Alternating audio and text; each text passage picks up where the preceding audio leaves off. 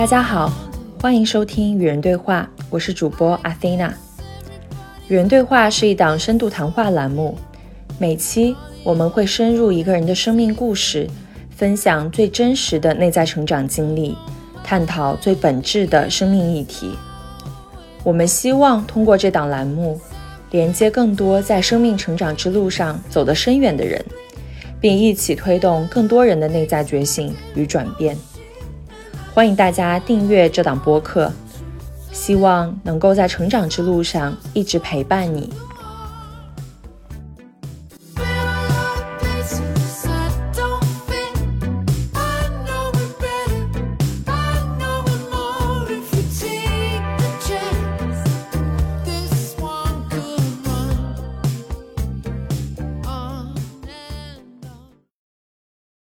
我们应该有两年没见了吧？我想想，你是一九年八月离开上海的，对吧？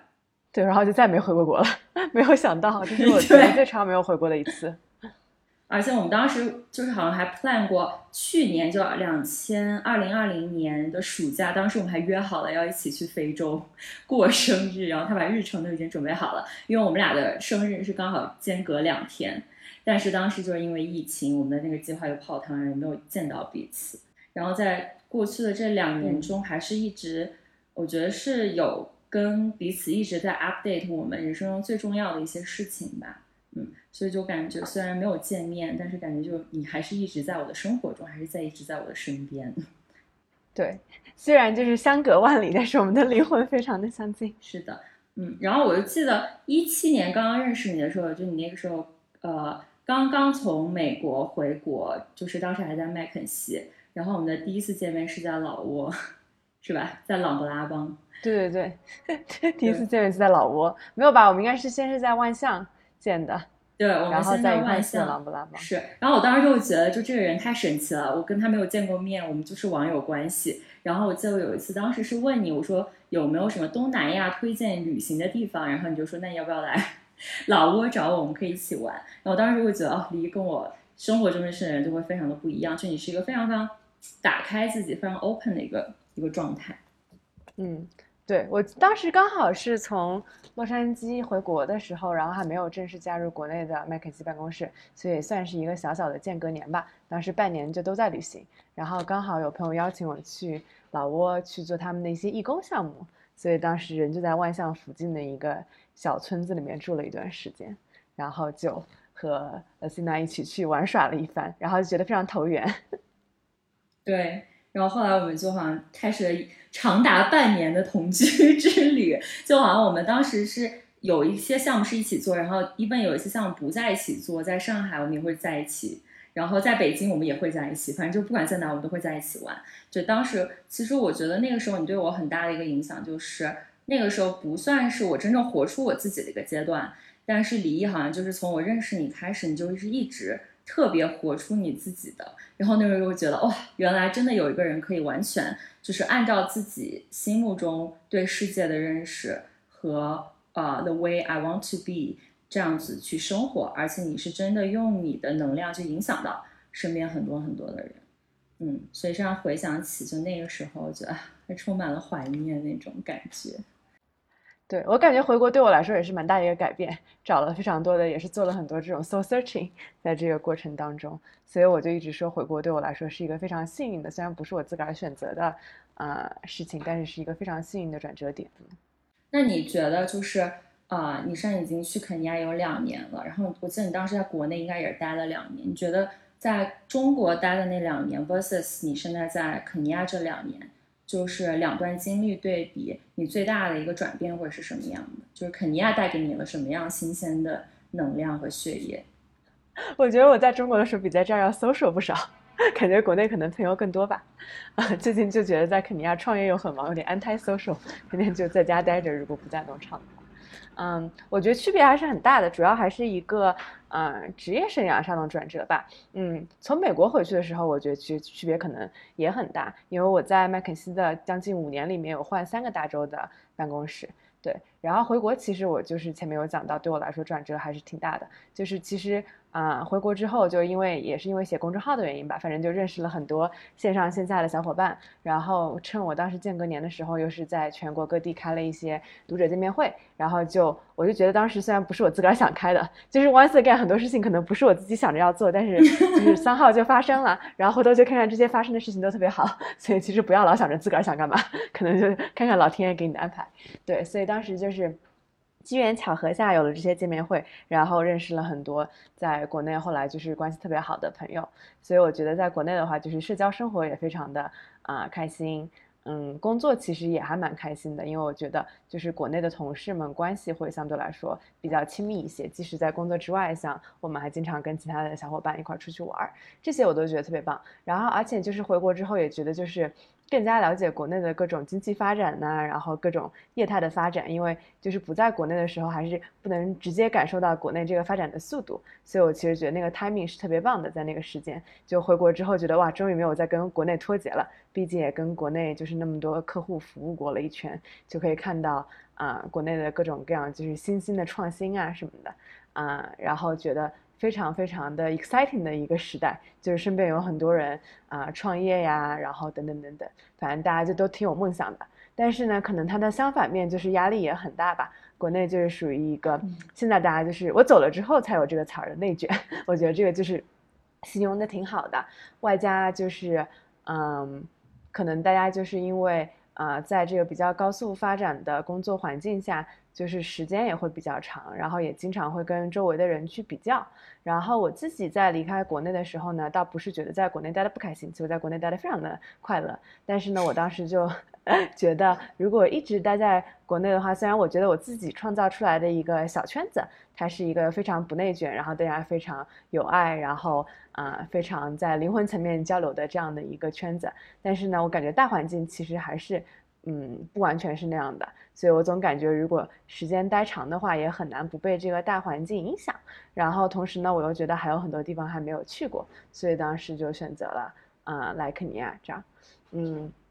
对，然后肯尼亚的感觉吧，就是确实是 这整个工作啊节奏都跟国内不太一样。其实。麦肯锡内部的节奏还是差不多的，就是都工作的挺晚的。但是呢，我觉得就是 相比之下，其实在这边就更加的惨，因为你在国内工作的时候呢，就虽然我工作很忙，但是我身边的朋友也都工作很忙，甚至客户也都是很拼的，就大家都觉得这种加班到很晚是很正常的。但到了肯尼亚之后，我这边的小伙伴都是下班巨早，每天晚上约晚饭。我说你这个创业就每天五点钟就下班了，你知道国内创业都要到凌晨的吗？然后觉得这个环境就完全不一样。然后肯尼亚人也属于比较心大的那种，就是我很少看到我那些肯尼亚同事焦虑吧。就即使他们可能赚钱很少，然后失业什么的，嗯，然后我觉得工作有的时候压力也挺大，但他们好像很少会抱怨说压力大，好像他们就是心里没有这些事儿。所以我觉得这个环境的话，就会跟国内的这种氛围不太一样。嗯嗯嗯，我觉得你刚刚分享那个呃。就是还蛮触动我的一个点，是你说在国内这个环境里，其实你待久了，就连你都开始说，可能难免不被这个大环境影响，就可想而知这个环境是有多影响人。呃，但我还是觉得你当时就我感觉你在国内，你还是在保持在自己的一个节奏里，就虽然你难免会被 McKenzie 的节奏或者说就外部环境的节奏影响，但我感觉你就是一个特别有自己节奏感的一个人，或者说很有自己对世界的一套那种认知。啊，就我还蛮好奇，就是你的这种认知系统是从什么时候形成的？就什么时候你会意识到，哦，其实我跟别人可能不太一样，或者说你的世界观是一个非常 solid 的世界观，你不太容易被别人影响。对我是不太容易被别人影响，我感觉我是那种强输出型人格，每次就是跟别人说我是这样想的，他想什么我不 care，反正就是我跟你说我是怎么想的就行了，然后就说吧说吧，直到说到你同意我为止。嗯，其实我感觉就是。呃，没有一个让我就是特别特别好像 pivoting 的 moment。比较重要的话，我觉得其实写公众号是个蛮重要的事情。我觉得在此之前其实也没有什么输出渠道嘛。就说实话，你要输出价值观，其实就是啊，你要成为一个创作者。那你创作，你可以写作，对吧？你可以拍视频，等等等等。现在反正这种模式很多了。然后我感觉，嗯，你上学的时候就是。也没有什么机会，除了课堂上的一些比较学术性的讨论啊，就是大家不一定是有一个平台让你去输出一些什么个人观点啊、生活方式啊之类的。然后我觉得是因为一五年我毕业那年，就是开始写公众号之后，反正就会经常想想说，哎，那我得总得有点东西说吧。那时候我还没有像现在这样年更，那时候还是非常的 努力的，经常更新的，所以就会觉得说啊，那只有我对读者有责任，我要经常产出一些，所以就会。开始有了一种输出的习惯，然后我感觉比较重大的一个改变就是为什么我也说，其实回国是个特别好的决定对我来说，啊，就是我刚，嗯，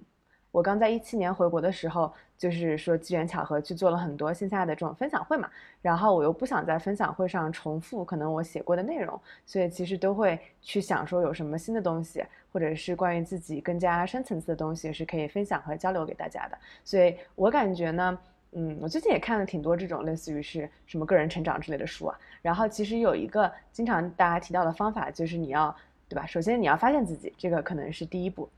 就很多人可能浑浑噩噩，就是不知道自己喜欢什么，不喜欢什么，适合啥。所以这个其实可能是第一步，也是我们的教育和成长过程，甚至是职场教育里面非常缺乏的一步。就很多人不知道自己啊为什么喜欢这个，或者是不喜欢这件事，到底他真正。啊，内心的一些所谓的价值观呀，然后他自己喜欢的东西是什么？这点当然就是我觉得麦肯锡已经做得很好了。像我们的一些 training 里面、培训里面都会有专门的 session 让我们去做这个，这个是我对公司非常感激的一点。嗯，但是其实我还没有去做这个，就是我们公司的这种 values training 之前呢，我感觉就是在那段时间，我天天要去做一些分享会的时候，自己琢磨出来的。我感觉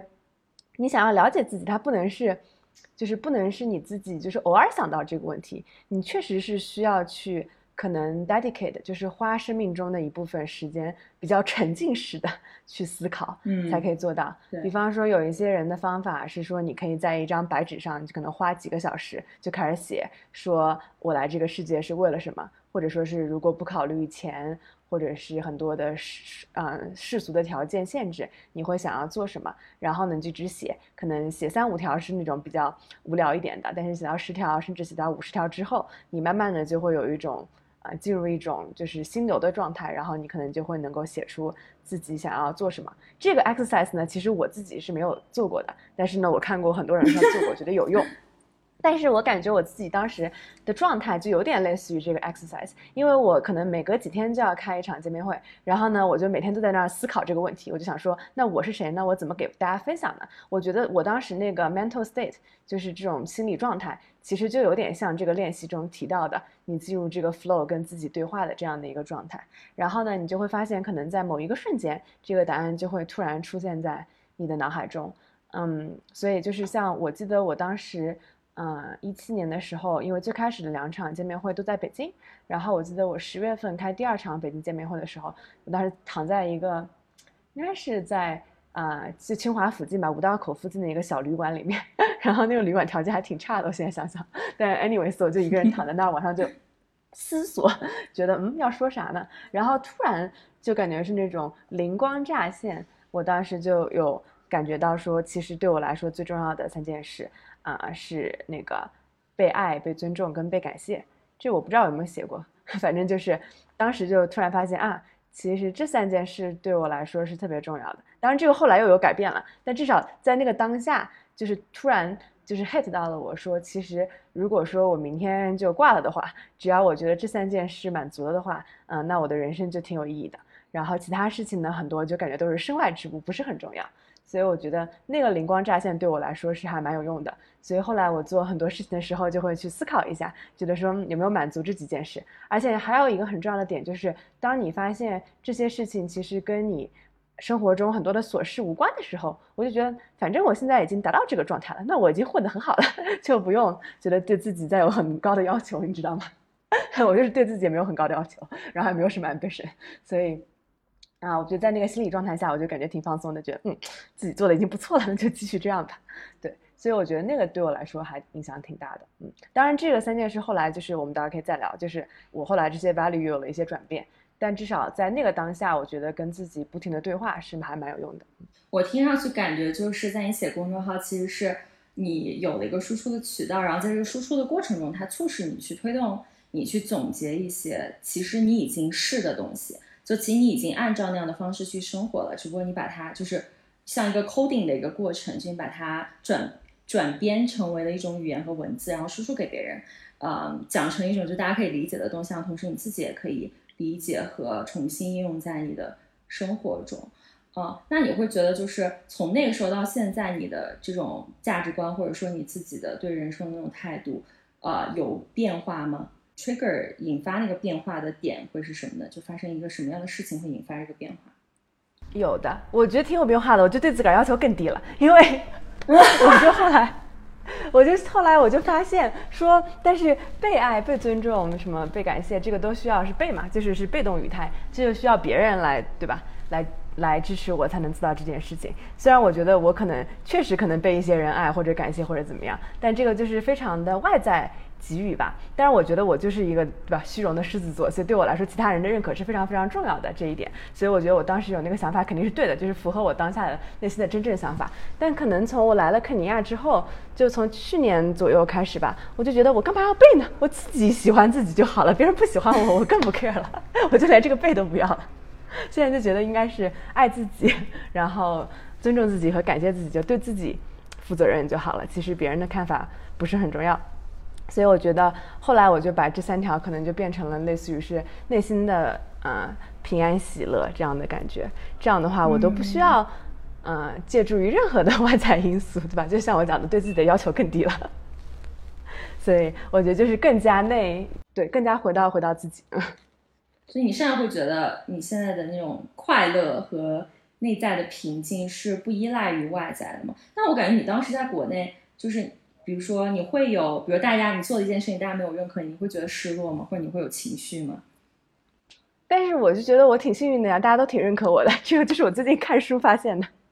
我最近看了那个啊，就是迪士尼那个 CEO Bob 他写的《一生的旅程》嘛，那他有一段话就写的很重要，他说什么？类似于是真正的乐观和自信，就是在别人都认可你的时候，那当然很简单了。但是只有在逆境中，当大家不认可你的时候，这份自信啊才会显得更加的可贵。然后其实我感觉我也没有特别多逆境，我运气也很好，大家很少说就是不认可我。即使我做了好像很奇葩的事情，大家都还说挺好挺好。我就想说，嗯，所以其实我觉得没有遇到过很多那么那么负面的。啊，情况当然就是可能我我有很多朋友说我不是没有遇到逆境，只不过我心比较大，而且记性又不太好，所以很多事情就忘掉了。比方说，肯定会有类似于，比方工作的时候没有做的特别好，或者是至少我觉得我做挺好的，但是我的 manager 不满意，那种情况也是存在的。但我就会觉得不是我的问题，我做挺好的了。不要因为他有奇怪的标准就改变我对自己的喜爱。对我感觉你内在就是有一个非常。Robust 非常坚固的一个系统，就感觉你很少怀疑自己，或者说很少有自己内在的冲突。你有过这种，就是其实内在对自己的怀疑或者不认可吗？嗯，我感觉我就是还是那句话，我感觉记性不好，但是我经常回去看一些什么那种什么日记啊，就发现好像还是有的。而且这边是一阵一阵的嘛，我感觉我这个人就不是非常的呃叫做平平平衡，对，不是很 balance。我感觉我就是一阵特别的。有能量，然后特别的啊，productive，产出非常的高。一阵我可能就是啥都不想干，然后在啥都不想干的情况下呢，我感觉就是自己有的时候也会有怀疑，觉得是不是太懒了。但是再想想说，这个自己觉得自个儿太懒也是没有用的，还不如先接受，然后过段时间可能就好了。嗯。所以，像我其实之前有也在公众号里写过，我感觉刚上大学的时候，可能是对自己怀疑比较高的一段时期，因为就是第一次啊出国，然后在美国读书之前也没有去过美国，然后就感觉没有那么适应，可能一开始，或者说是我自己可能一些尝试没有成功之类的，然后在那段时间的话，就还挺怀疑自己的，但后来好像也走出来了，可能就是不断 尝试，直到有了一些成功。但是我觉得人其实就是要不断坚定对自个儿自信的信念嘛。就很多人去回忆说，都有一个可能 pivotal moment，就在那之前可能嗯不自信，但是你之后可能啊成功了一小次之后呢啊就自己更加的坚定，然后可能有更多的成功之后，你就会你个人就是你的自我就会变得更加的强大。当然这个不是说它强大到了你下一次对吧？你可能会遇到一个更大的挫折啊，对吧？但是我觉得这个就是可能当你遇到更大的挫折的时候，你就已经准备的更好一些了。然后呢，也可以用这个时候已经更强大和更被滋养的自我来去面对更大的挑战。我觉得这个其实就是成长的过程。我听到你刚刚就是在分享过程中一直有提到一个词，就是接纳，就是 acceptance。然后我记得之前好像我们也聊过这个话题，就是如何更加的接纳啊生活给你的一切，而不是你想要的一切。因为我觉得很多人的痛苦，它都来自于对当下的不接纳，或者对于自己现在所处生活状态的不接纳。啊，那你是怎么看这个问题的呢？嗯，接纳的话，就我感觉对我来说影响比较大的是，嗯，就之前看那本书叫做。Surrender Experiment，臣服实验。然后我其实觉得那本书对我来说至少是很 powerful 的。它的故事是讲说，这个作者就是有一天他就决定说，我就是要 surrender to everything in life，就是对于生活中的一切事情我都无条件的接受。然后我也就是可能不会去用我自己的一些想法呀，或者是 judgment 去决定是 yes or no。那他就是顺其自然，我觉得。然后其实这个背后，然后他在他在。adopt 了这样的一个理论之后呢，其实就过得很好。嗯，其实也不能说过得很好，只能说是从他的字里行间，你可以看出，至少他的这个心理状态，他的 mental state 一直都是非常非常好的。虽然说他其实讲到了自己就是的很多曲折，比方说他就是开创了一个公司，然后呢，这个公司做得很大，但是后来呢，又因为种种。啊，原因遭到了联邦的调查，然后他在很长一段时间里，其实公司是陷入了巨大的危机的。就是可能换了一般人，在这个情况下，他就会觉得啊，这是一段很糟糕的低谷经历。但是呢，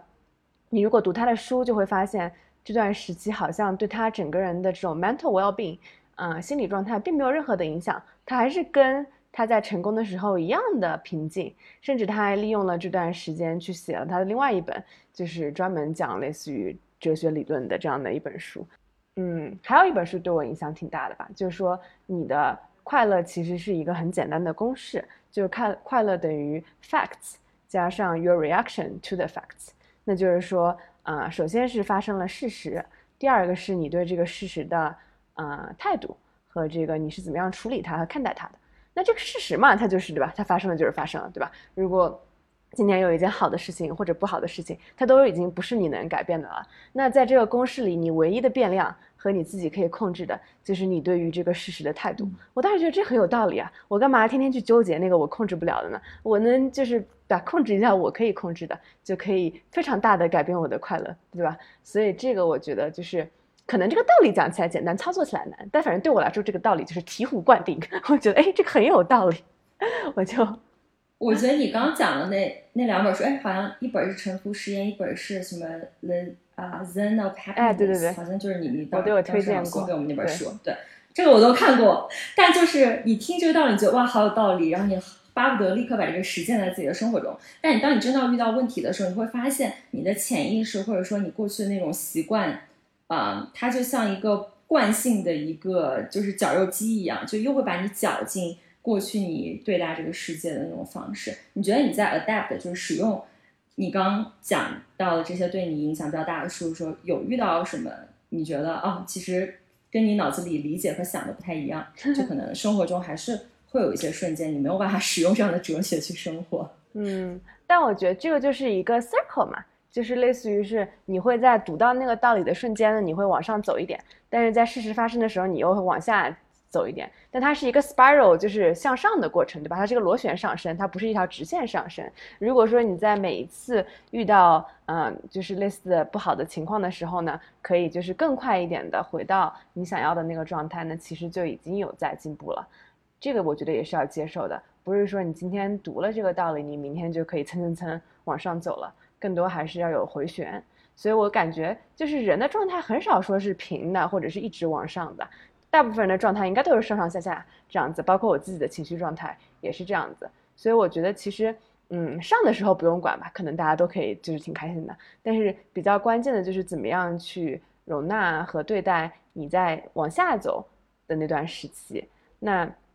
其实我之前就感觉到，就是这个也是我自己感觉理论实践出来的。就是你在往下走的时候，你有两种态度可以选择。一种态度呢，就是我就死命的去抵抗它，然后呢想要把自己挖出来；另外一种呢，就是我就 顺顺其自然，对吧？然后啊，就可能让这个态度嗯，可能不好的状态持续一段时间。那我自己实验下来，似乎发现顺其自然对我来说更有效果，这样可能出来的反而会更快一些。对，所以我就觉得那可能这个状态是啊，这个方式是更加适合我的，因为我也挺懒的，然后又不适合逼自己，然后逼自己也没啥用。可能有的人他意志力比我强，他就可以 把自己给拉出来，但是我感觉我也做不到，所以就只能用 顺其自然的方法。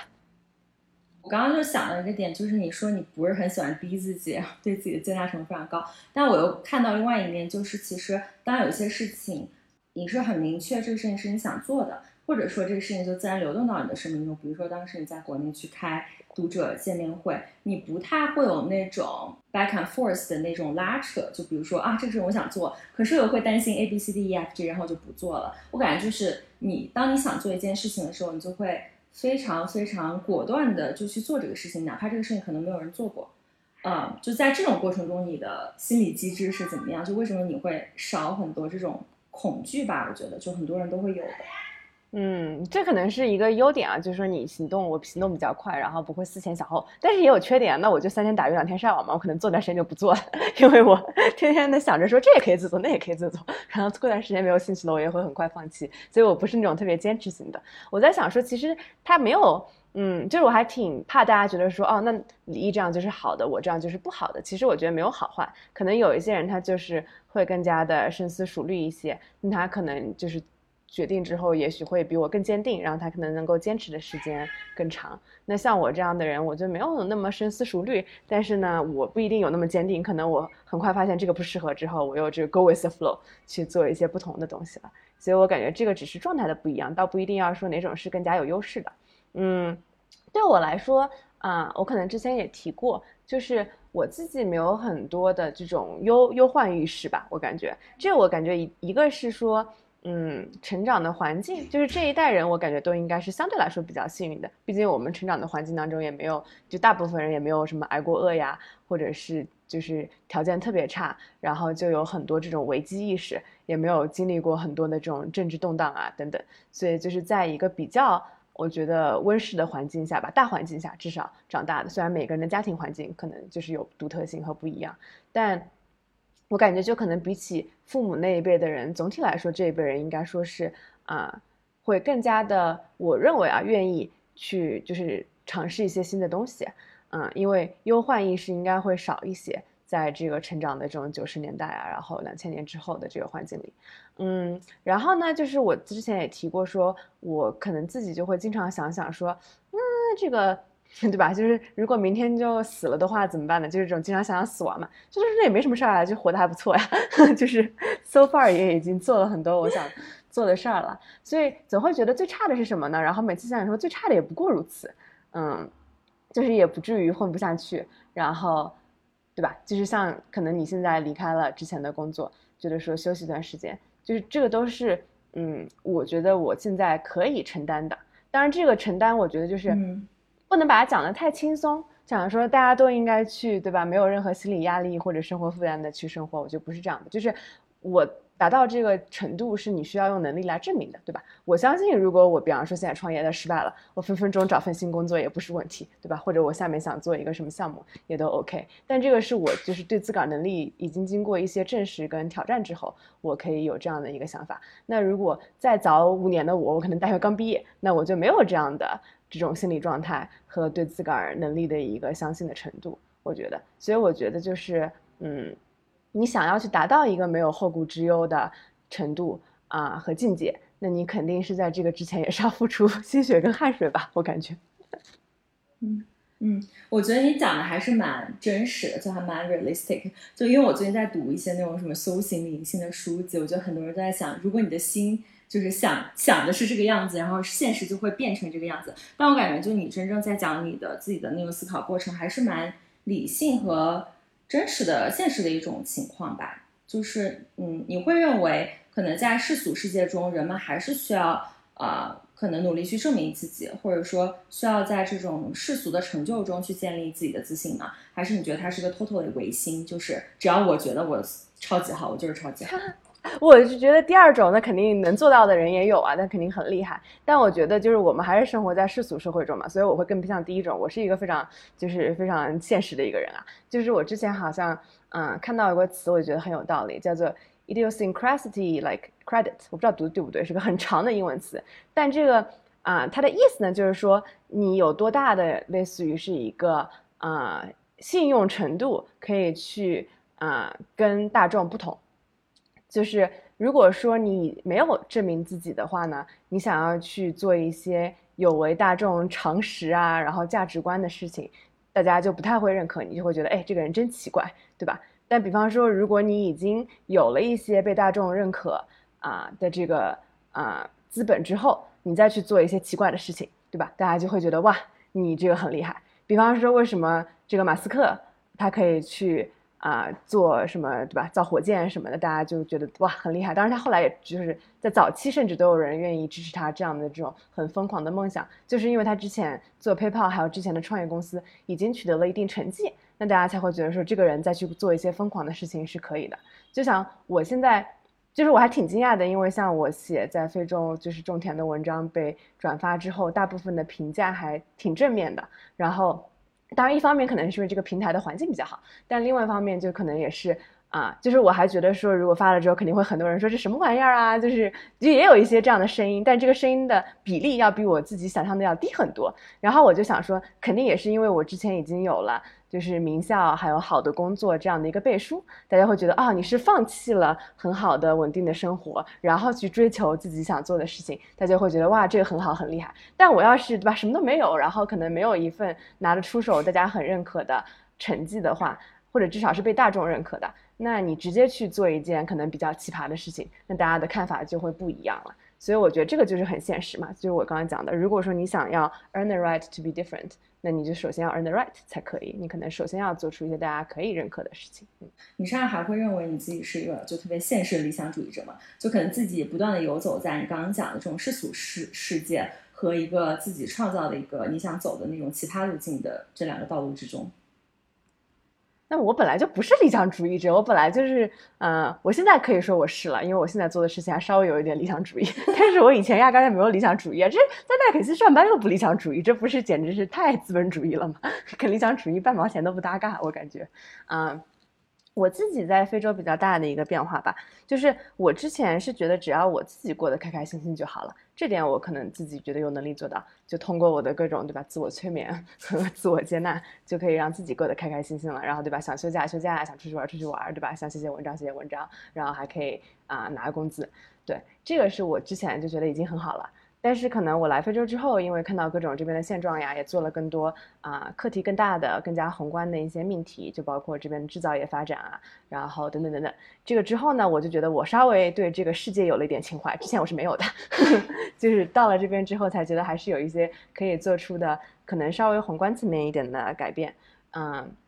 然后才变成了一个相对来说理想主义一点的人。然后又因为在这边跟很多政府呀，然后国际机构啊等等合作，觉得他们是效率太低和啊这个模式不是我最喜欢的，所以呢才会做一个类似于是 totally 从这个啊 private sector 就私营企业角度出发的这样的一个创业项目。对，但是这个是我来了之后才有的改变，之前我压根就不理想主义，我就是自我主义、个人中心，自己开心就好了。现在还觉得稍微除了自己开心之后，可能还要为世界做点啥，以前是没有这个想法的。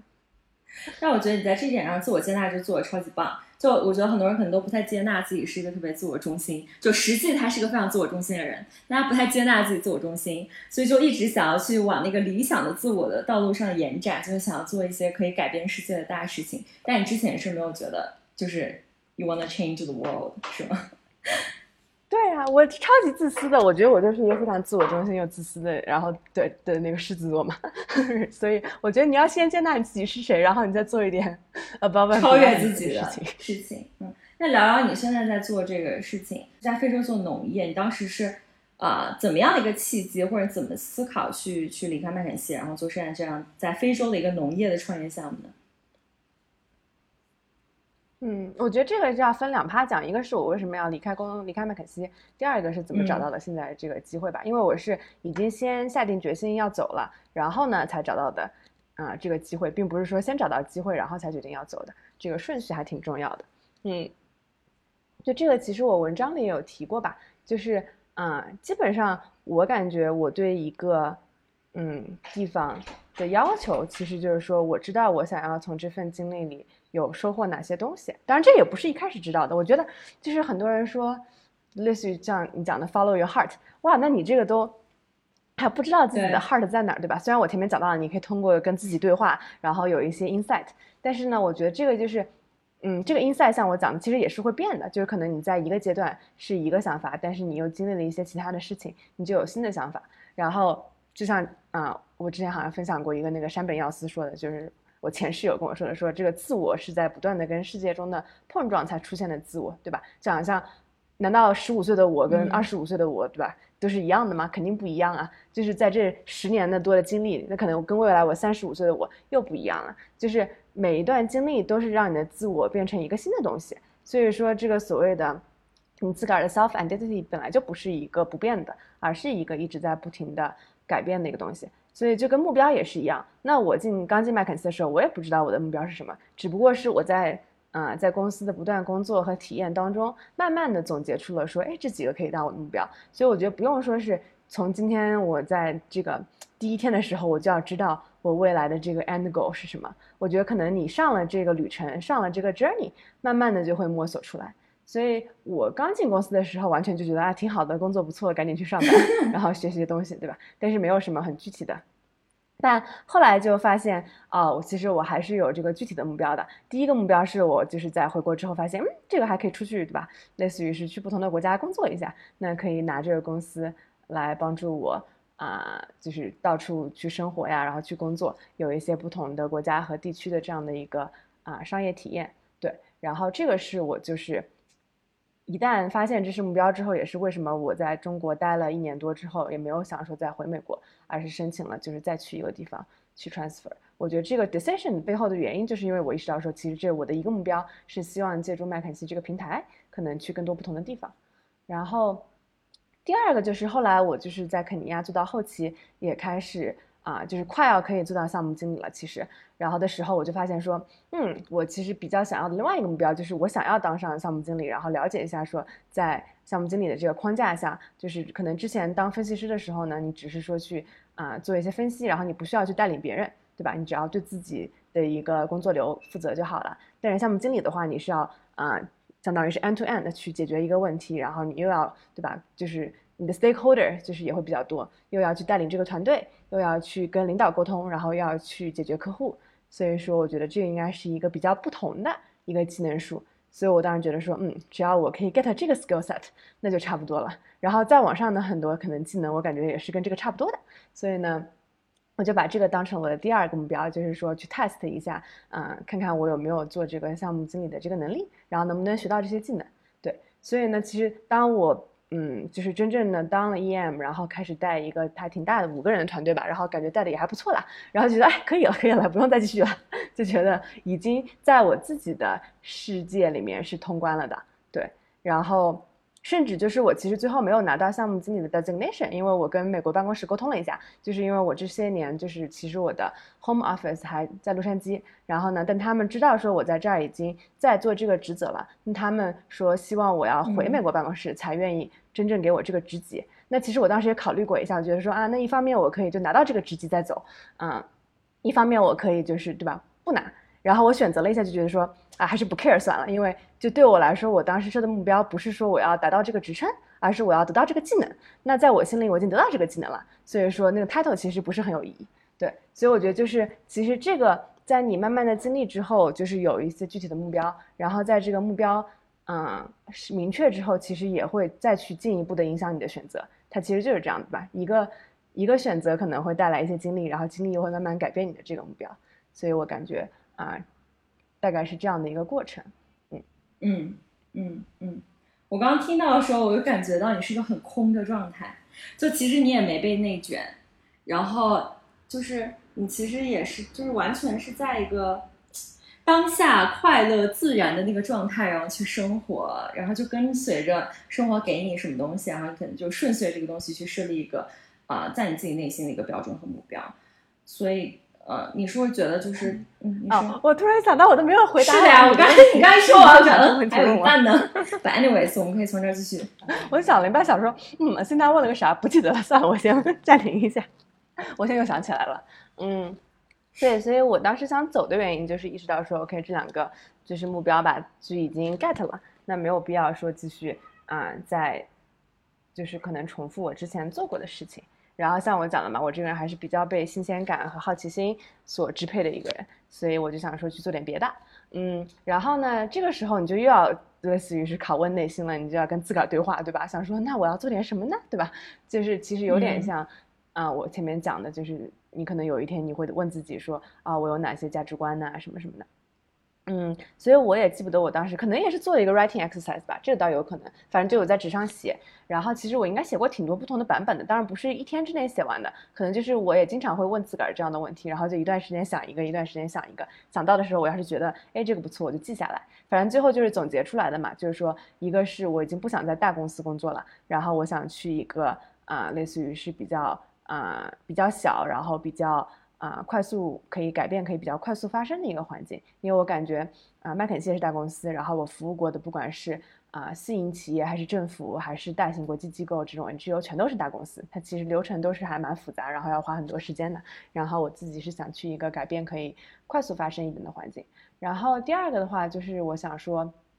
不想再做我现在做的咨询师了，就是给建议的这样的一个人，我想去做实操的操盘的人，对吧？就这样的话，可以真正的就是干活儿，这点我觉得挺重要的。就可能产出不是 PPT，而是真正的一些就是事实物。对，然后第三个的就是我当然想说，我想做一个就是可能啊、价值跟意义我自己很认可的东西。对，但是这个是啥我还不知道，但可能有一些东西可能就是我自己没有那么 care，或者我觉得它其实对这个世界意义不大的，那啊、就没有那些就是明显可能有一些啊、比较正面影响的事情。然后第四个我想想是啥来着？哦，对，就是最好是一个比较全新的我不懂的领域，对，然后。嗯，这样的话就学习更多嘛。其实我当时就是觉得，呃，在麦肯锡后期的话，其实学习的就是整个 learning curve 学习曲线已经相对来说没有那么快了，所以说想换一个呃学习可以更加的又很陡峭的这样的一个环境。所以当时他可能写了这么个四条啊、呃条件吧，然后呢写了，反正我就忘了，然后就一边，但是我就慢慢开始跟朋友说说，哎，我有一些准备离职了呀，然后就很多人就知道，嗯，所以呢，在这个过程当中，其实虽然我自己没有去投什么简历，但是还挺多朋友就是给我介绍了各种工作机会啊什么的。这个我就觉得这人脉很重要了，就是嗯，也是我还挺感谢之前就各种社交的圈子啊、什么的，反正就各种小伙伴还给我介绍了什么科技公司的呀、创业公司的也有啊，然后投资的也有，就各种各样的工作机会。然后呢，我也就当做是学习过程，反正就是有机会的话就都会聊一聊啊什么的。对，嗯、但是反正我是挺早吧，可能在一九年的中旬就开始想这事儿了，然后下半年就会慢慢的有的没的聊一些。但是很多公司，尤其是创业公司的话，它其实挺急的，就会说啊，那这今天面完了，我们要你，你们看能不能下周就来上班？我记得我面国内家公司就说，哎，你能不能下个月就回国？我说下周就回国，什么时候开始看机票了？我说哇，这项目我还没做完呢。所以我觉得很多时候就是 timing 吧，就时间也很重要，就是可能。我现在就加入的这家公司是到了去年年底的时候才才出现的一个机会，所以其实是时间也比较的合适。然后啊、呃原因的话其实也是呃要感谢麦肯锡了，就是我就感觉这么多年用了麦肯锡这么多资源，到了下一份工作还是就是我之前在啊、在这边办公室的老板，就是我的上面的合伙人，他有投资 FarmWorks，对，然后他对农业非常的啊、有激情和有兴趣，然后又是肯尼亚人。所以当时我也跟他说，因为他是我非常就是相信、信任，然后我们俩合作也非常愉快的一个合伙人，我就跟他说啊，这个我准备辞职啦，这个项目这期做完我就不做了。我是想跟他说，你赶紧去找下一个经理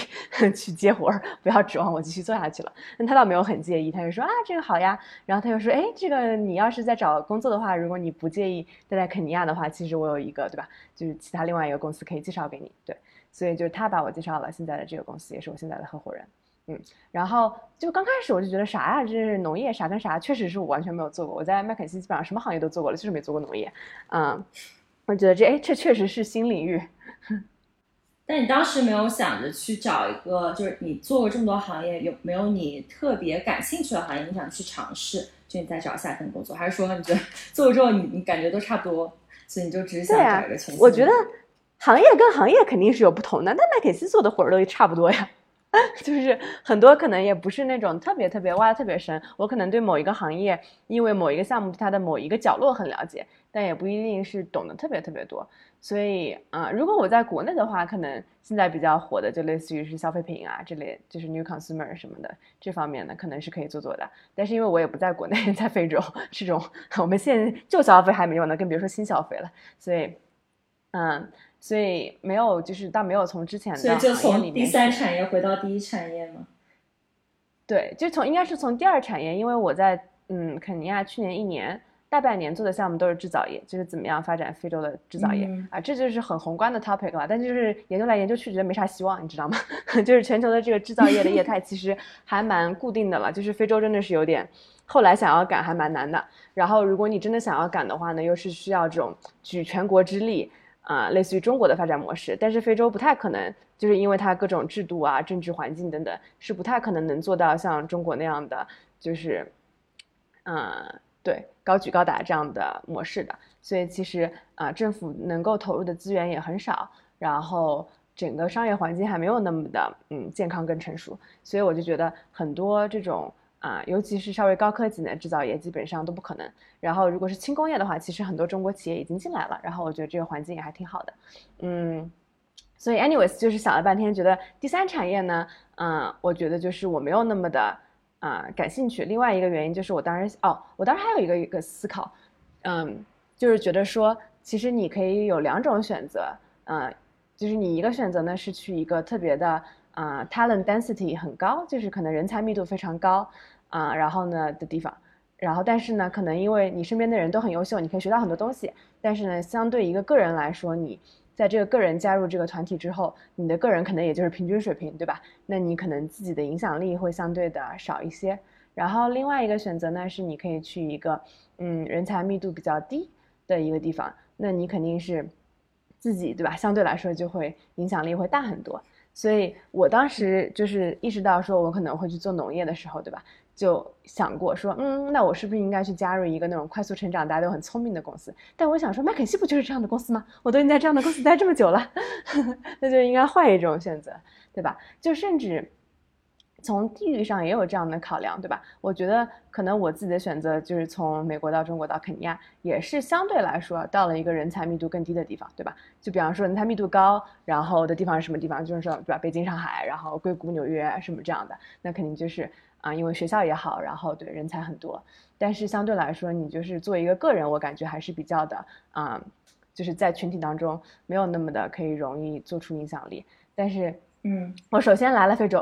然后呢，其次又选了一个就是农业这样一个相对来说很多以可能我类似背景的人不会去做的一个事儿。那我觉得说那这不挺好的吗？这个这样我才能够对吧，体现自个儿的能力啊。不然的话，可能自己的能力就淹没在大众之中了。所以这个选择挺好的。对我当时有这样的一个，对对对对，鹤立鸡群就是什么宁做鸡头不做凤尾，对吧？当然你要想做凤尾也可以。我觉得这就是选择嘛。就是为什么很多人可能在小厂就是小 startup 做过的人就会觉得，哎，那我要去大厂磨练一下，去看看真正好的系统啊是什么样子的，然后团队等等，然后模式。但是可能。我就觉得这两种你都应该尝试一下吧，没有说哪种不好，只是对我来说，那我尝试过前一种了，我就想要尝试过后一种。对，嗯，那你觉得现在在非洲现在做这个创业，你现在加入可能有几个月的时间，你觉得对你最大的挑战是什么？就很多运营层面的嘛，因为我就是嗯有合伙人是管种田，就其实我不管种田啊，就大家呵呵 就虽然我会就是农场这块其实是我的合伙人来管的，他相当于是管生产，我管销售。这样的一个分工吧，嗯，因为我管生产不就完了吗？就是我真的不懂农业啊，不能让一个没有种过田的人去天天想说这个什么怎么灌溉啊，种什么的。这个就是我有合伙人，他在这边搞了三十年农业了，就很懂。然后他去选我们的地呀，然后啊做土地测试呀，然后去设所有的这种啊类似于是种植啊计划什么都是他负责的。然后呢，我是会管嗯所有跟销售相关的，其实就是种植这个环节之后就都是我管的。就包括我提到的说，我们要有一个仓库，把所有的，嗯，比方说番茄呀、茄子呀收进来。然后呢，就是因为蔬菜这块都是分等级的嘛，就根据大小，然后卖相什么的，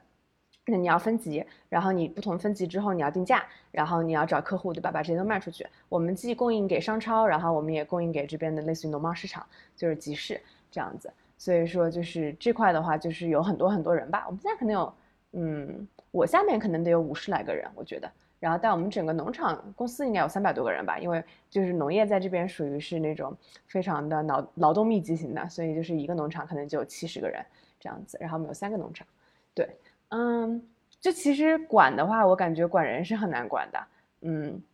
毕竟就是像我刚刚讲的，如果你去一个嗯人才密度高的地方，那你可以假设他家的背景都跟你差不多，可能很多思维方式呀、模式呀等等制度都很规范，嗯。所以你其实，在中间，就我一直自己感觉，在麦肯锡当领导是很简单的。毕竟你带了一帮，对吧？就是非常 Type A，已经自己非常的 self driven，对你都不需要去真的太 motivate 大家，只要跟大家说这方向是什么，给一些支持就好了。所以，我对我来说，我觉得这个是挺简单的一件事儿。当然有很多很困难的问题啊，不是说在麦肯锡工作简单。但是，当你去就是带一堆，对吧？跟你完全背景不一样，然后。不光是就是教育背景、文化背景就完全不一样，对吧？成长环境，然后里面的公司就跟你完全不一样的时候，我感觉这个带团队才比较，呃，就是挑战性会大很多吧。相对来说，像我文章里有提到，对吧？你要面对的，呃，他们就是，呃，旷工啊，就是想不来就不来了呀，然后经常喝醉酒啊，就是因为他没有很多职人精神，对吧？他就会觉得说，就是今天想上班就上班，然后明天不想上班就不上班，或者是他们也没有储蓄的意识。然后就是今天我拿了三百块钱，我就把这三百块钱都花掉。如果明天我拿五十块钱，五十块钱都花掉，不会想着说我今天存一点，对吧？明天才可以用。然后，嗯，还有就是我前面有讲到说，啊，偷窃啊什么，对吧？他不会觉得就是，嗯，他不会觉得说偷东西是一个很大的问题，他会觉得说公司就是我的，他们就比较类似于是这种意识，就不会觉得说。啊，自己如果拿一点什么呀，是很大的问题。所以就是这个，就是很多当地的文化还有商业环境等等决定的。然后这个也就是你肯定不能以一人之力去改变它，更多的是去了解它，然后明白它最后背后的原因，以及可能就是去想一些应对的方法。嗯，这个肯定是我之前就是完全没有经历过的，所以呢就要多学习。因为之前都是跟顶级聪明啊，可以自我驱动的人一起工作，然后突然要管很多，就跟自己可能完全不是一个，呃，这种对于工作这种专业还有这种专注水平的人在一起。那你觉得在这个情况下啊，你要建立这样一个组织，它的文化会呃有多少需要，比如说跟当地的这种文化相融合，或者甚至妥协呢？就我觉得，我 imagine 这种文化肯定会跟。麦肯锡文化会非常非常不一样。嗯，对啊，我记得我刚开始做 operations，然后去跟一个前辈请教，他就说你千万不能就是想着完美主义，在这个做运营的时候，你想要一百分，那你基本上在九十分或者八十五分之后，你每一分的 ROI 都是负的，就是你每想提高一点，其实你都会失去的更多。所以你就是要你要不断提高，但是你要找到一个平衡点。就像我之前去拜访另外一个玫瑰农场嘛，他就说你也不能就是完全不让司机偷油。如果说你就是管得太严，完全不让他偷的话，他可能就开始偷部件了，那你可能问题更大。所以呢，你要对吧，给他们一点空间。这就是我觉得有很多做人的智慧在里面。嗯嗯，你觉得到现在呃，就是创业这段时间呃，你觉得你最多的就最多的成长是在哪个方面？嗯。我觉得其实啊，沟沟通方面成长挺多的，就是嗯，之前其实也会沟通很多嘛，但是像我讲的，就是你沟通的同事，首先就都呃不用重复很多遍，对吧？像你讲都是很聪明的人，然后对差不多。然后客户呢，虽然说啊，客户的背景跟我们不一样，但基本上麦肯锡服务的客户也是，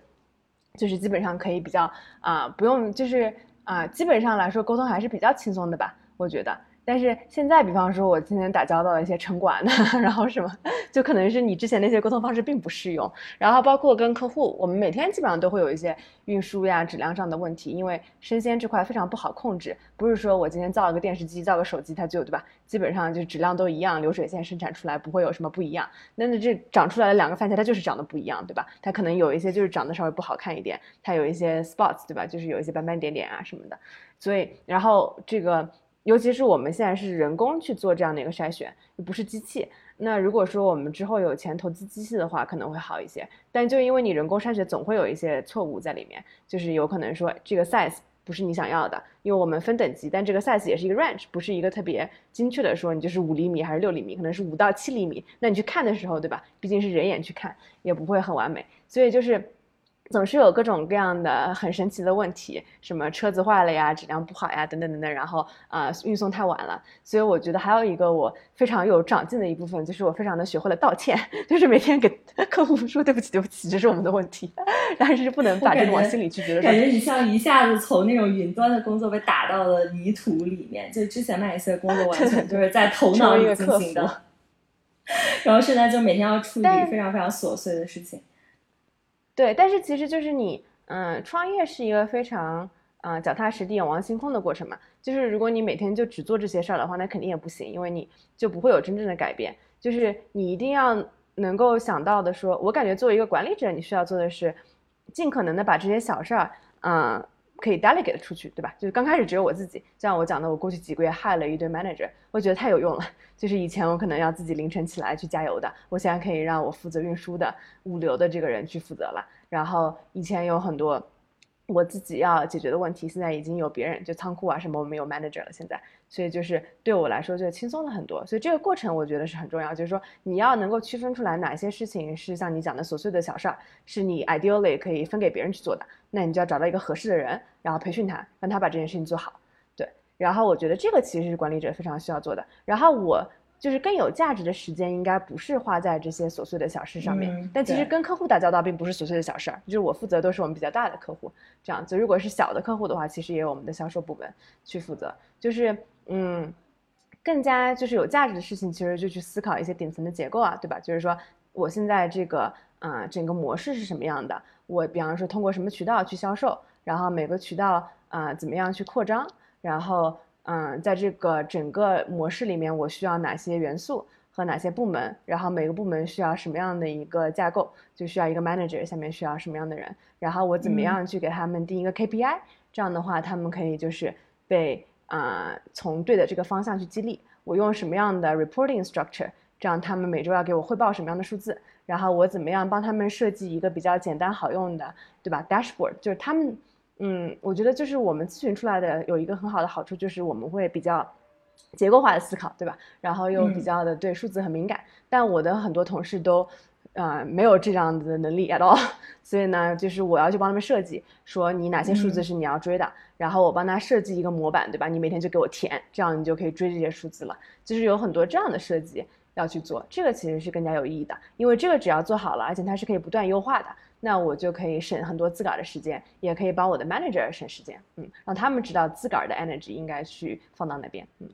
嗯，而且这个也是你在麦肯锡学到的，就也是你其实过去几年锻炼出来你最擅长的那个能力，嗯，对，所以这个能力还是非常非常有用的，嗯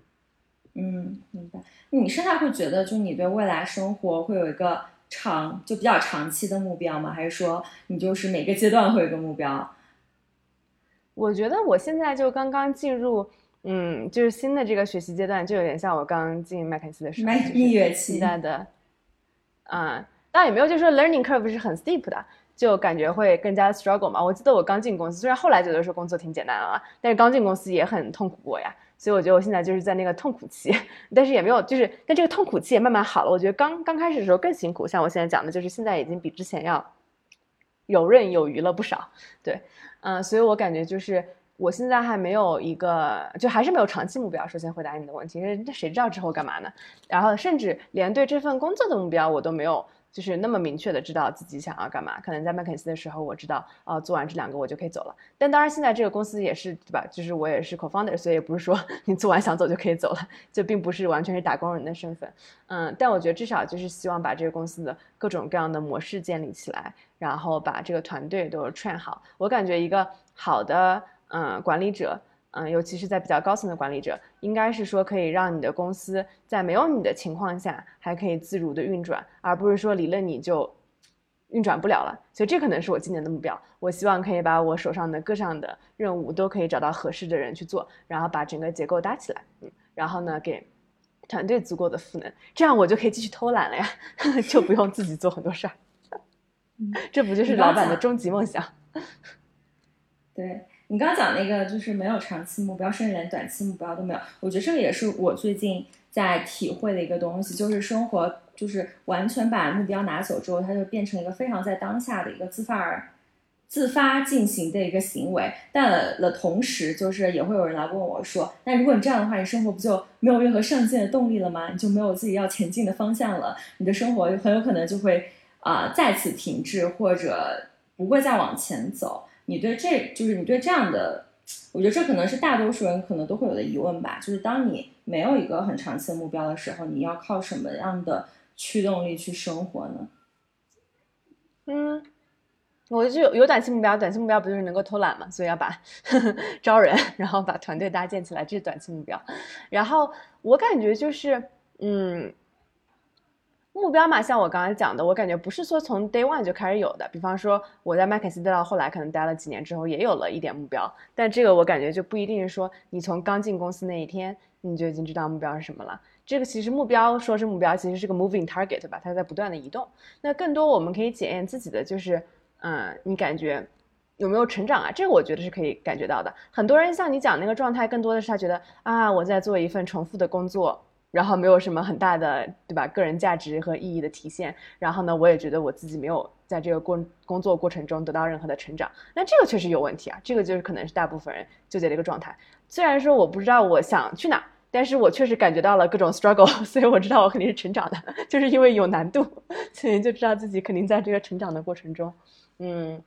对，所以我感觉，嗯，像回答你刚才那个问题，并不是说你要有一个很清晰的。目标，或者说如果你可以做到的话，也可以有。但我觉得就是说，你可以先，嗯，比方说有目标，肯定比没有目标好。就好像我们管理当中说的，说 measure anything is better than measuring nothing。你哪怕能衡量某个东西，哪怕这个就 KPI 是错的，你也比不衡量好，因为这个已经给了你一个大致的方向，以及给你树立了一个你要往这个 KPI 努力的这样的一个意识。至少这个其实对你的心理。是会有影响的，所以我觉得你就哪怕设定一个所谓的假目标，我感觉也没有关系，只要你心里认可，说不要太就是钻牛角尖，认可说这个目标可能是之后会换的，在我这个过程当中，同时呢，可能检测一下，就是觉得说自己有没有在学习到东西。那如果说现在这份工作没有的话，那你可不可以通过，对吧？像现在为什么这么多人流行什么斜杠青年啊，乱七八糟的，对吧？可不可以通过其他的方式，嗯？就是一些工作之外的一些模式啊，等等等等，或者是换一份工作还是怎么样，去给自己一些成长。我觉得这个其实挺挺重要的。嗯嗯，那你会觉得就是你现在这个阶段，你的生活的底层的驱动力是什么？你刚刚有提到好奇心、新鲜感，有哪些是就比较底层的会驱动你去生，就是做一件事情？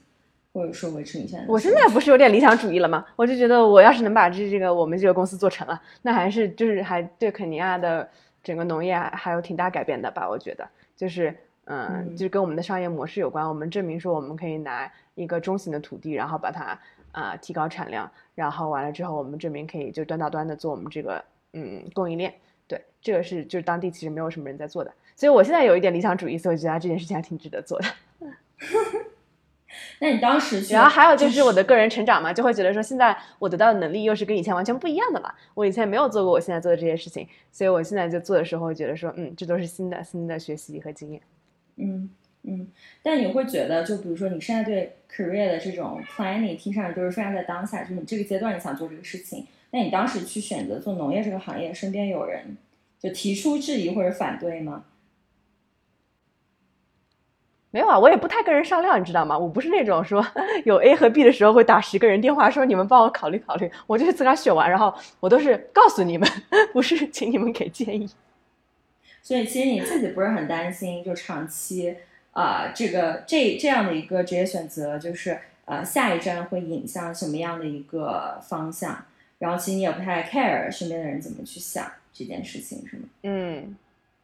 对啊，我觉得大方向来说，非洲农业还是很有的做的。就是这这个这个大大洲吧，应该算是有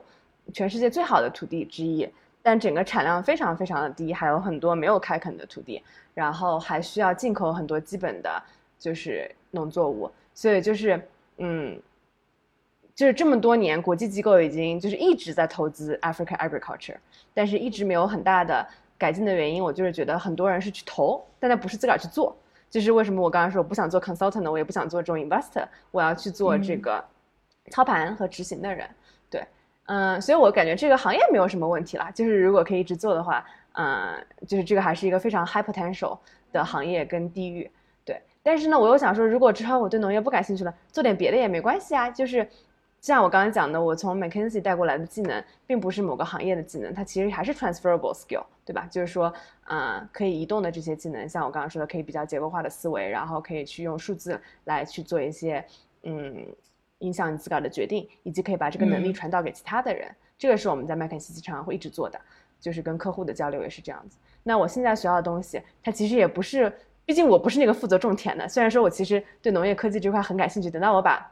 销售这块都搞搞清楚之后，我还是想回去多研究研究我们的这个整个农业的这个运作。但是呢，就是我现在学到的很多技能，就是管理团队啊、搭建团队啊，然后啊 recruiting 等等等等，然后销售，其实也还是完全 transferable 的 skill，就是可以移到运用到其他的任何的行业还有公司上去的。对，所以我会觉得说不太担心这个行业的选择或者什么的。我会觉得说，哪怕换一个地区，然后换一个行业，就是现在这些。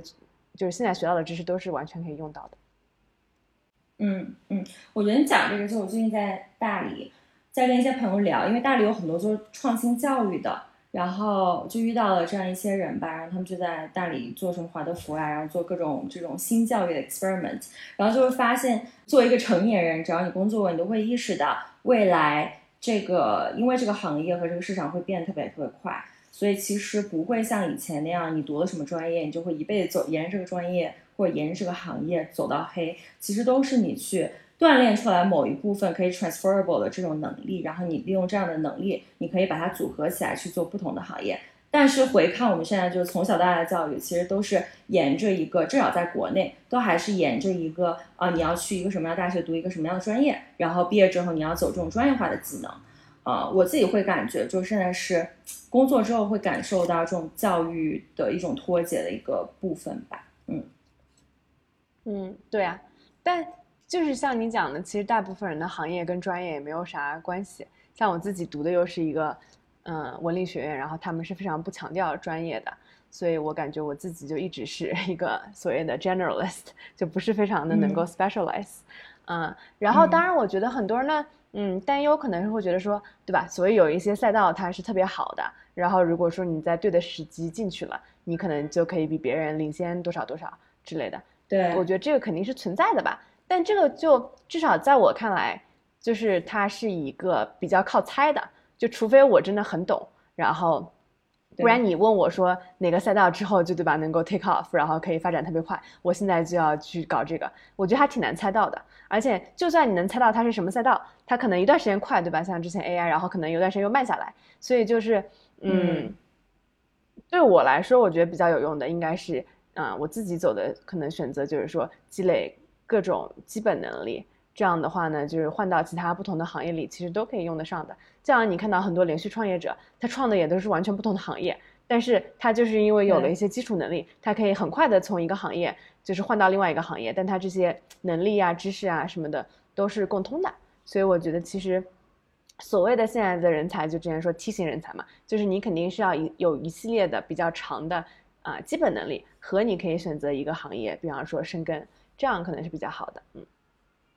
嗯，是同意，而且我是越来越觉得，就是那种，就以前你在麦肯锡会觉得一个精英的身份，或者说从一个很好的学校出来的一个人，然后就好像我们身边的都是这样的人，然后就觉得自己其实是啊，你周围的环境就是这样。然后我是从去年年底到大理，然后包括我辞职之后，我会发现我身边就开始认识很多没有读过大学或者大学读了一半就就就走的这种人，然后我觉得他们过得也挺好的，就是他们可能没有去过这种 like 就是什么 banking 啊，然后这种特别 fancy 的工作，但是其实你跟他交流，你会发现，就这些人他通过自己人生不同的体验。也会有很多他自己的对世界的理解，而且就是大概率跟我们之前在精英的那个世界理解是非常不一样的。我觉得这个对我还是一个挺大的一个刷新。你在肯尼亚那边有遇到那种特别有意思的人，然后做着很不一样的事情吗？这边就就是中国人什么的，就还都挺有意思的。毕竟就是来这边的嘛，有很多也不是完全跟我们一样的背景，就来这边创业的呀或者什么的，就是。我还经常看别人说啊，你这一个女孩去肯尼亚很有勇气。我想说这有什么勇气的？我就跟公司来，公司帮我打包好，就是行李，然后公司给我出钱买机票，对吧？公司给我付工资，就超级简单，就只是说类似于是调动个办公室而已。但是我在这边遇到一些中国姑娘，真的就是过来，然后喜欢，然后就在当地找到工作，然后在这边工作这样子。我觉得那才厉害呢，这个勇气不比我给。强多少倍，对吧？他在来之前都不知道这儿有啥，不过是来了这个地方喜欢，然后就愿意留下来，然后也找到了很好的工作。这个例子非常多了，因为当地其实就业机会还挺多的，至少对于中国人还有外国人来说。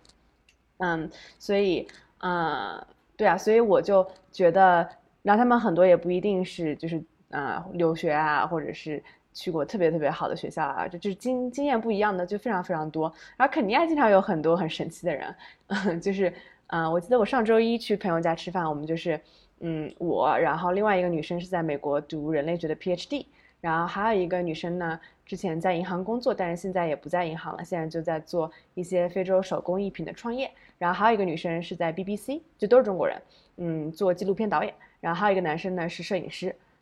然后所以大家就都是很不一样的背景，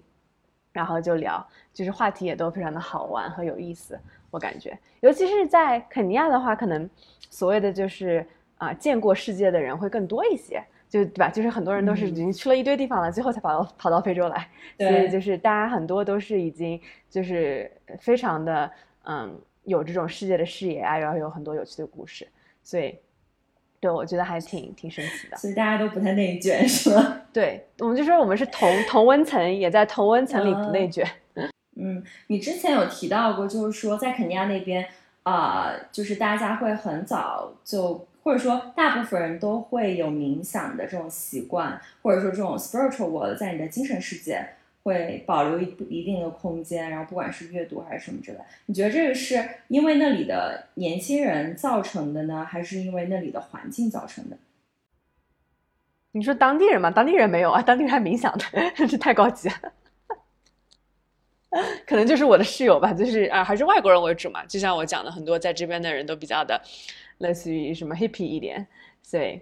很多会就是啊去做一些比较 inward focus 的事情。然后，而且因为这边的嗯啊生活成本也不算低，其实我觉得还挺贵的，但可能也嗯没有比方说美国的一线城市高。我觉得它的生活成本可能相对于一个美美国的二线城市，但是如果你愿意生活的再便宜一点也是可以的。所以其实。很多人在这儿可能也没有那种特别正式的工作呀，他可能就是 freelancer 呀，可能在东南亚那种感觉。所以啊，我有挺多朋友就时间挺多的，那时间多干嘛呢？可能就是做做饭呐，然后就是每天 meditate 呀，做做瑜伽呀，这些也还挺多的。而这边有很漂亮的森林，可以去森林里跑跑步啊什么的。我自己会感觉，因为我前段时间回了一趟上海。然后我就会觉得，就是在一个完全没有自然，或者说一个特别大的一个城市，然后大家工作节奏都特别快。然后我当时就有一种，就我从我从一个山里，作为一个山里的姑娘，第一次进城的那种感觉，就感觉一下被那个城市的气息所席卷。然后大概花了两三天的时间，才把自己的那个节奏找回来。对，嗯，所以你会就有想过，就未来可能会选择一个什么样的生活环境？比如说你还是想要去。呃，全世界不同的地方，呃，旅居，比如说你之前说你想去阿根廷，还是说你可能会回到一个大的城市，然后去，呃，有一个比较快节奏的工作去做那种事情，还是说你可能 imagine 自己会去海边啊，去森林里，过那种比较归隐、比较悠闲自在的生活？有想过这种吗？嗯，我没有，就是还是没有什么长期规划了。我觉得未来是啥，谁知道呢？但我感觉啊，就是可能比较理想的就是是有几个 home base。就比方说，我现在觉得，如果我回国的话，当然也是一个 home base，内罗毕也是一个，对吧？像回洛杉矶，就是这些地方你都可以经常去。那 ideally 呢，对我来说，就是我之前写过，就是说，如果可以，就是在全世界不同的地方都有家的感觉，然后每次回去都不是感觉是我去 visit，而是觉得 I'm going home，这种感觉对我来说是很理想的。至于每个地方要待多久，比方说是待半年还是一个月，这个我觉得倒无所谓。嗯，就是。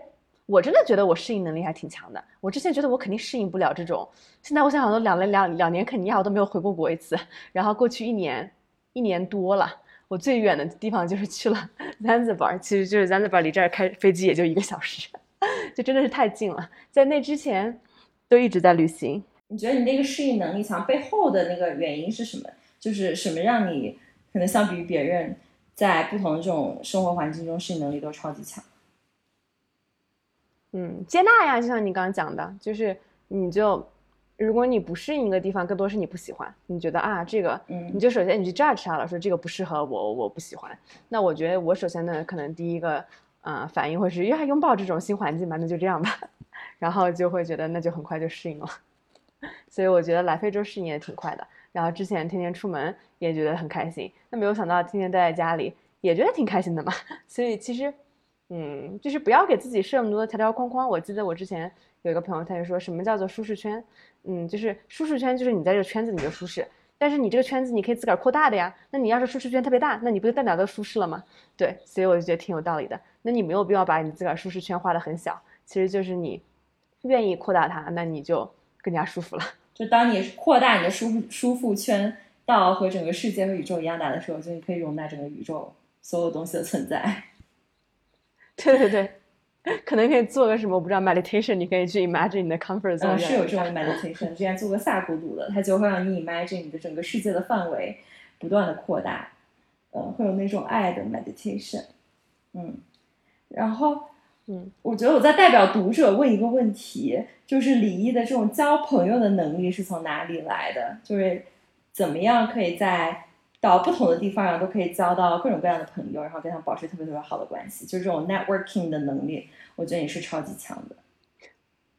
啊，我觉得我讲真是因为写公众号啊，就是你要先有名，然后别人就会来找你，你知道吗？其实我觉得我交朋友能力都不是特别强，就是我在美国的时候也没有交特别特别多朋友，可能就是身边的朋友稍微多一点。我觉得我真是沾了公众号的光，因为很多人看过的文章，他可能会来主动认识我，那我就是一个主动认识我，一般都会就是会主动接受，那我就会认识你了。然后如果正好聊了投机的话，就成了朋友了嘛。嗯，所以我倒觉得没有什么特别多的。就是在认识这个方面，我觉得真的是要感谢公众号，因为你可以一对一的线下去认识，但是公众号这种写作的平台，可能或者你去拍视频什么也一样，就是你可以一对很多人，让更多人认识到你。所以我觉得这个其实是对你自己有很大的一个背书的。然后我感觉这个就包括我回国认识的很多朋友，也是因为当时线下读者才认识的，所以就这点还挺感谢的。我觉得我在国内有很好的 social life，都要感谢我当年写的那些文章，所以后来哪怕不更新了，也还挺值得的。